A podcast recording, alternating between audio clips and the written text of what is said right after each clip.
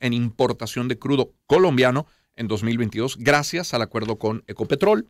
Leemos también en Analítica, por ejemplo, declaraciones de Rafael Quiroz, experto en materia petrolera. Decía, por ejemplo, refiriéndose a Chevron, que esa empresa tiene presencia en Brasil, en aguas atlánticas, en Vaca Muerta en Argentina, por lo que Venezuela no es su prioridad. Dice aquí en Venezuela van a ser inversiones muy limitadas como para autocobrarse la deuda que PDVSA tiene con ellos, que sobrepasa los 3.500 millones de dólares. Bueno, de todo el ámbito petrolero queremos conversar y por eso recibimos en el estudio, qué bueno que así sea. Andrés Roja Jiménez es periodista, eh, editor de, de Petroguía. Andrés, qué gusto saludarte siempre. Gracias, Román, para ti, tu equipo de producción y por supuesto tus oyentes. Qué bueno para Colombia, ¿no? Totalmente. Fíjate que esto viene pasando desde el año 2019 a propósito de las sanciones hubo un pico, pero el año pasado pues fue el año estelar, al punto que 30% de las exportaciones petroleras colombianas son para Citgo. Eh, tuvo oportunidad porque en Petroguía monitoreamos también el sector eh, de los hidrocarburos colombianos y el presidente saliente, hasta el 31 de marzo de Ecopetrol, Felipe Bayón, en una rueda de prensa en Bogotá a finales del año pasado, decía que es un acuerdo muy favorable para Ecopetrol, la buena relación con, que se tiene consigo. Y de hecho, una de las discrepancias que existen, pues, llega el presidente Petro, Felipe Bayón había sido nombrado por el presidente Duque, se mantuvo estos meses por la estabilidad que le daba a la empresa y uno de los encontronazos que ha habido entre, entre Bayón y el presidente Petro ha sido el tema Venezuela, pues en este restablecimiento de relaciones entre Colombia y Venezuela, entre la administración de Nicolás Maduro y la de Gustavo Petro, pues había una, había una petición eh, que se suspenda ese por parte de, la, de Venezuela, que se suspenda esa relación en que hay entre Citgo y Ecopetrol. Mm, ¿Y no están dispuestos? No, recordemos que Citgo, digamos, fue nombrado por una directiva que viene desde el año 2015. Sí. Eh, eso por una... Y, todavía en la industria petrolera colombiana siguen trabajando tantos buenos profesionales venezolanos que en su momento tuvieron que salir. Sí, fíjate que en todo lo que tiene que ver con empresas de servicio, de hecho este es un evento que a mí me recuerda mucho lo que, el que aquí se hacía en Maracaibo, que los maracuchos lo llamaban el show petrolero, pero que era la, feria latinoamericana, era, era, era tal las dimensiones que se llamaba la exposición y el foro latinoamericano del petróleo por la relevancia que tenía Venezuela. Eh, me recuerdo más o menos eso, y cuando tú vas eh, caminando por los stands, este, sientes el, acento venezolano impresionante. Eh, y bueno, como Petroguía siempre fue un referente por, el, por el mapa, sobre todo, este, bueno, obviamente me veían a mí con la identificación de Petroguía y bueno, había, esa referencia y esa conexión. Pues. Andrés Rojas el, con nosotros. El, el, otro punto de partida de esta conversación es ese otro titular de la mañana. Eh, que nos lleva a hablar de la licencia de Chevron, que en efecto ha tenido un impacto en la producción, eso sí, lo han registrado. Te pregunto, ¿lo tiene en otras áreas? Es decir, ¿se, registran contrataciones de personal o inversiones en infraestructura o compra de, insumos o alianzas por servicios? eso, eso, tiene un impacto más allá de meramente lo petrolero. Mira, sí, tiene, sí ha tenido un impacto muy limitado, no, no como, se quisiera, y entre otras razones, mm, digamos, por lo que yo conozco, y las fuentes con las que he conversado, hay el, Chevron tiene el interés de invertir. ¿Cuál es el, el, punto? Es que la autorización no le permite invertir, o sea, la, la, autorización lo que le permite es recibir crudo, mientras hay la expectativa de Chevron, es decir, de, fíjate que ellos están celebrando su centenario aquí en Venezuela, hay una campaña de responsabilidad social muy fuerte que ellos están llevando adelante y, está claro, y, no, es un tema de retórica, es un tema de realmente intención. Pero si, no hay una modificación en, la en esa flexibilización que apunte a más, pues el efecto de Chevron es limitado. Entonces, eso va a pasar en junio. Hasta este momento, todo pareciera indicar que la UFAC lo que le va a decir es: mira, sigue en las mismas condiciones como tú estás, recibe tu petróleo, envíalo a Estados Unidos y hasta allí. Pero esa no es la expectativa que tiene Chevron aquí en Venezuela. Entonces, ha habido un efecto limitado. Creo que hubo un sobredimensionamiento por lo que uno recoge de, los distintos análisis. Y, hay una limitante adicional, Román, que es el cambio que se produjo en la presidencia de PDVSA. Hubo una orden que dio el nuevo presidente de PDVSA, Pedro Tellechea, de abrir un proceso de auditoría de los contratos, sobre todo hacia China, porque había algunos que no se estaban cobrando, pero eh, eso se da en un contexto donde no, no han mejorado las condiciones, es decir, las sanciones siguen estando allí presentes. Hay un envío, lo único que ha cambiado es que hay un envío a Chevron, pero el resto todo sigue siendo igualito. Entonces, hay una limitante en este momento para eh, tomar petróleo venezolano y a eso súmale pues el, efecto de la competencia, es decir, el crudo ruso se llega a ofrecer con un descuento hasta 10 dólares más barato que el crudo venezolano y es un crudo de mayor calidad. El crudo ruso 10 dólares más barato. Más barato que el, venezolano. por el efecto de las sanciones hacia China.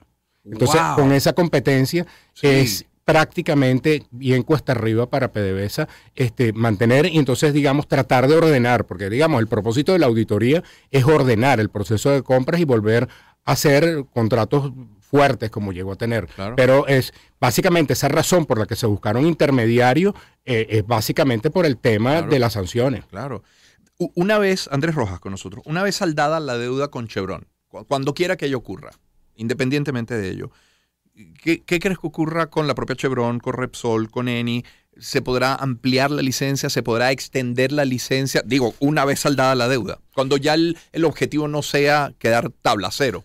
No, bueno, ahí, tendría que venir un mecanismo de ver cómo, de, qué manera es, ese crudo se lo, va a seguir recibiendo. Es decir, por lo menos hasta este momento va a ser difícil, de acuerdo a todas las consultas que he realizado, que el, Departamento del Tesoro revierta la decisión que tomó a finales del año pasado. Es decir, no es que va a retroceder, se va a quedar estática. Entonces, habría que ver si mejora. La expectativa que hay en Chevron, como en todo el sector de los hidrocarburos, de contratistas, es que haya una flexibilización y, por supuesto, lo, más deseable es que haya un levantamiento de las sanciones y, se, y ahora, por el lado de ENI y de Repsol, lo que se está buscando es que ellas tienen una licencia, pero que haya unas mejoras en las operaciones similares a las que se le dieron a Chevron. Razón entonces tiene Rafael Quiroz cuando dice que mientras la situación sea esta, pues Venezuela no es prioridad para Chevron. Absolutamente. no, no tanto, yo no, yo no, por cierto, eso, lo dijo el, profesor Quiroz en el programa con, con, con programa, casualmente.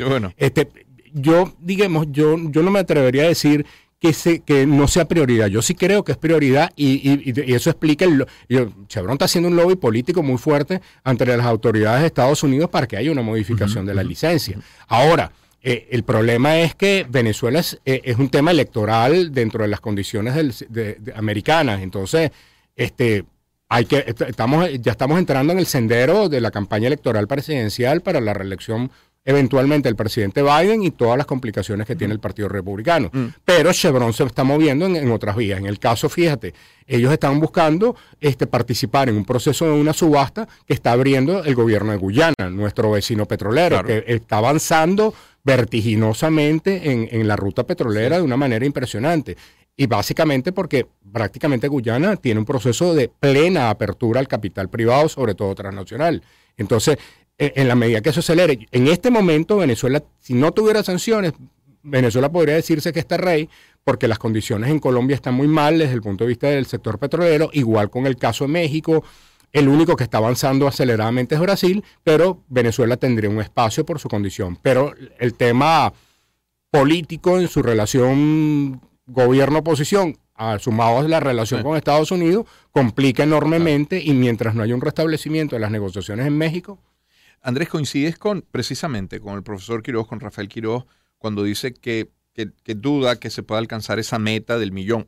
Mucho más lejana está la de los dos millones, pero esa meta del millón él cree que puede ubicarse al final de este año, precisamente gracias al aporte de Chevron, unos 900, 950 mil barriles. ¿Cree? Sí, coincide. Sí, es, más o menos el mismo consenso que hay entre los distintos análisis que se están haciendo, incluso internamente dentro de la propia PDVSA. Es decir, em, se, está, buscando finalmente alcanzar esa meta de un millón de barriles diarios. Pero eh, eso no depende solamente de las empresas mixtas de Chevron. Están los campos que competen directamente a PDVSA y están los campos de otras empresas mixtas que no tienen las condiciones. Fíjate que veíamos hace dos días la visita del presidente de Rosneft, que em, entonces aquí la gran pregunta que se hacen todos los analistas, entre ellos el profesor Quiroz, pero también te puedo citar Francisco Monaldi, ¿cómo queda? Es decir, si en el momento que Rosneft y Rusia no tenía sanciones, que Rusia jugaba un rol estelar, estelar en las exportaciones petroleras hacia Estados Unidos, no invirtieron en, Venezuela, lo van a hacer en este momento. Habría que ver, porque digamos, en la declaración oficial que, se que emitió el Ministerio del Petróleo se indica que el señor Sechin vino a reactivar las operaciones aquí en Venezuela, básicamente para poder impulsar la producción en las empresas mixtas donde tiene participación, donde tenía participación Rosneft, que recordemos que producto de una sanción que recibió en el año 2020, hubo una operación en el gobierno ruso y entonces se pasó a otra empresa a que fuera la socia de PDVSA. Entonces ahí hay unos puntos que hay que aclarar para poder reactivar esa producción. ¿Seguimos siendo dependientes en alguna medida de Irán, del que llegaron repuestos en su momento, diluyentes? ¿Seguimos? Sí, sí, sí en una menor medida porque fíjate que el crudo pesado de la faja del Orinoco que está, es competencia de Chevron, está recibiendo diluyentes de una manera bastante expedita, por cierto. Es decir, hay los reportes se están recibiendo, creo que la última cifra que vi eran 100 mil barriles de diluyente. Entonces ya esa producción, eh, digamos, se salva y rápidamente ya está llegando. Y estamos viendo, fíjate, yo creo que lo, que lo que ha pasado en solo tres meses demuestra la importancia que tiene el mercado de los Estados Unidos mm. para Venezuela mm. y una buena relación con las empresas norteamericanas. Es decir, cómo se puede reactivar rápidamente la producción. Yo creo que ese es el, mejor ejemplo cuando uno ve la data. Eh, en el caso de Irán, se sigue dependiendo de eso, pero no llega con la regularidad que se necesita. Y em, un punto importante, em, se firmó un acuerdo, que es básicamente en este momento memorándum de entendimiento, con Irán para el tema de la recuperación de la refinería, pero eso no ha avanzado. Es decir, porque eso no es un proceso de soplar y hacer botella, sino ya necesariamente ahí se va a seguir un proceso largo y, eso es lo que complica un poco porque hay fallas todavía en lo que tú comentabas anteriormente con el tema de la falta de combustible para algo tan básico como es el rescate, la operación de, las lanchas. Este, bueno, uno ve que en el interior del país, uno como caraqueño no lo siente, pero en el interior del país se siente mucho la intermitencia. Todavía. Todavía, absolutamente. Yo ¿Alguna región más afectada que otra? Total, mientras más te alejas del centro, pero fíjate, yo acabo de estar este fin de semana en, por cierto, un sitio que te recomiendo que vayas con tus hijas, el zoológico Leslie Panting en Turmero. ¿Ah, sí? Bellísimo, ah, realmente.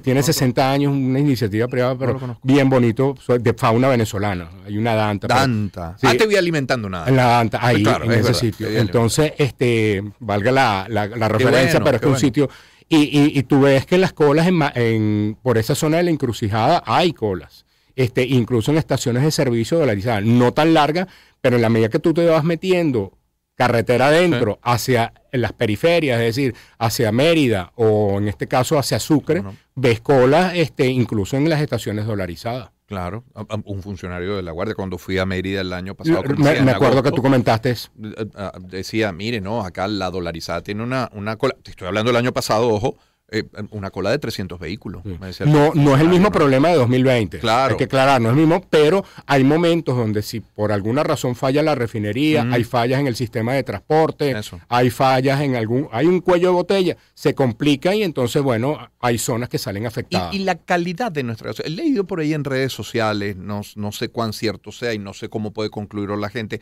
que, que no sería de, de un buen octanaje el combustible que se está comercializando. No lo sé, pero lo he leído y por eso te lo pregunto. Mira, ahí, está pasando un problema que es, el mismo que pasa con los lubricantes y, en días pasados estaba la Asociación de Fabricantes de Lubricantes haciendo ese planteamiento. Que dice que trabajan a 20, 30% de su capacidad. Tiene que ver mucho con la evaluación que se, había, se hacía a, través del INTEB. Es decir, esas pruebas que antes eran prácticamente un proceso automático que se hacían por la propia falta de recursos, no se hacen con la regularidad de vida. Uno, por ejemplo, Román, una pregunta básica. Aquí nos pusieron un solo tipo de octanaje y eso que teníamos antes, el 91, 95, entonces tú le haces la pregunta a, lo, a cualquiera de los establecimientos cuál es y uno, nadie te sabe decir qué tipo de gasolina está llegando a las estaciones de servicio. O sea, creo que es 95, creo que es 91, es una mezcla entre 95 y 91, es la respuesta. Entonces, digamos, hay, hay una opacidad con el tema del combustible enormemente y, uno ve pues las distintas quejas que hacen desde los propios usuarios hasta las advertencias sobre todo yo creo que así como uno debe tener su médico de cabecera, uno debe tener su, tu- bombero. su representante de taller mecánico también, Eso. que es casi como un asistente médico, ¿Las guacamayas te están llegando a casa? Eh, con, sí, todo. con regularidad. con regularidad. Ahí no hay- Y- hay- loros, y loros. Y, y- y no hay alteración en tu, en tu suministro de, de- de- sí, de ahí, fruta. ahí baja, pero, pero hay días que te llegan el mismo número de guacamaya y después la veo la una especie de Game of Strong entre guacamayas y loros porque no se toleran realmente. Oye, ¿te llegan, ¿te llegan loros solos? Porque en mi casa cuando llegan loros es porque hay guacamaya, pero el lorito solo no llega. ¿Llega el lorito solo o llega la pareja de loros? Así. Entonces llega primero uno y después llega la pareja. Qué maravilla. Sí. Eh, eh, ¿Te pasa que en las mañanas es más sencillo que se paren porque me imagino que salen con hambre después de haber pasado la noche, pero que en la tarde como que te pasan por delante de la casa y no te paran? Yo a veces en la tarde como no estoy, pero sí sé que han venido porque incluso creo que incursionan más allá del- de, De la ventana. de la ventana. Entonces creo que saben que no hay nadie y dicen, han cruzado. Entonces, han y los loros también, se ve que han cruzado, porque una vez a- a- a- yo tengo un ventanal y entonces vi que estaba el loro ya en un mesón que tengo yo de- de- de la- en la cocina y yo dije, ah, no, o sea que cuando aquí no hay nadie, casa tomada. pues, Exactamente. casa tomada. Andrés, muchísimas gracias, Gracias por a tu ti, Román. siempre. Y, y qué buena tu cuenta siempre y tus viajes nos encanta. Digo nos encanta porque mi mamá le da like a todo lo que, Sí. a todo lo que tú publicas. Andrés Rojas Jiménez es eh, periodista eh, y es editor de Petroguía. Cierro esta segunda hora de nuestro programa.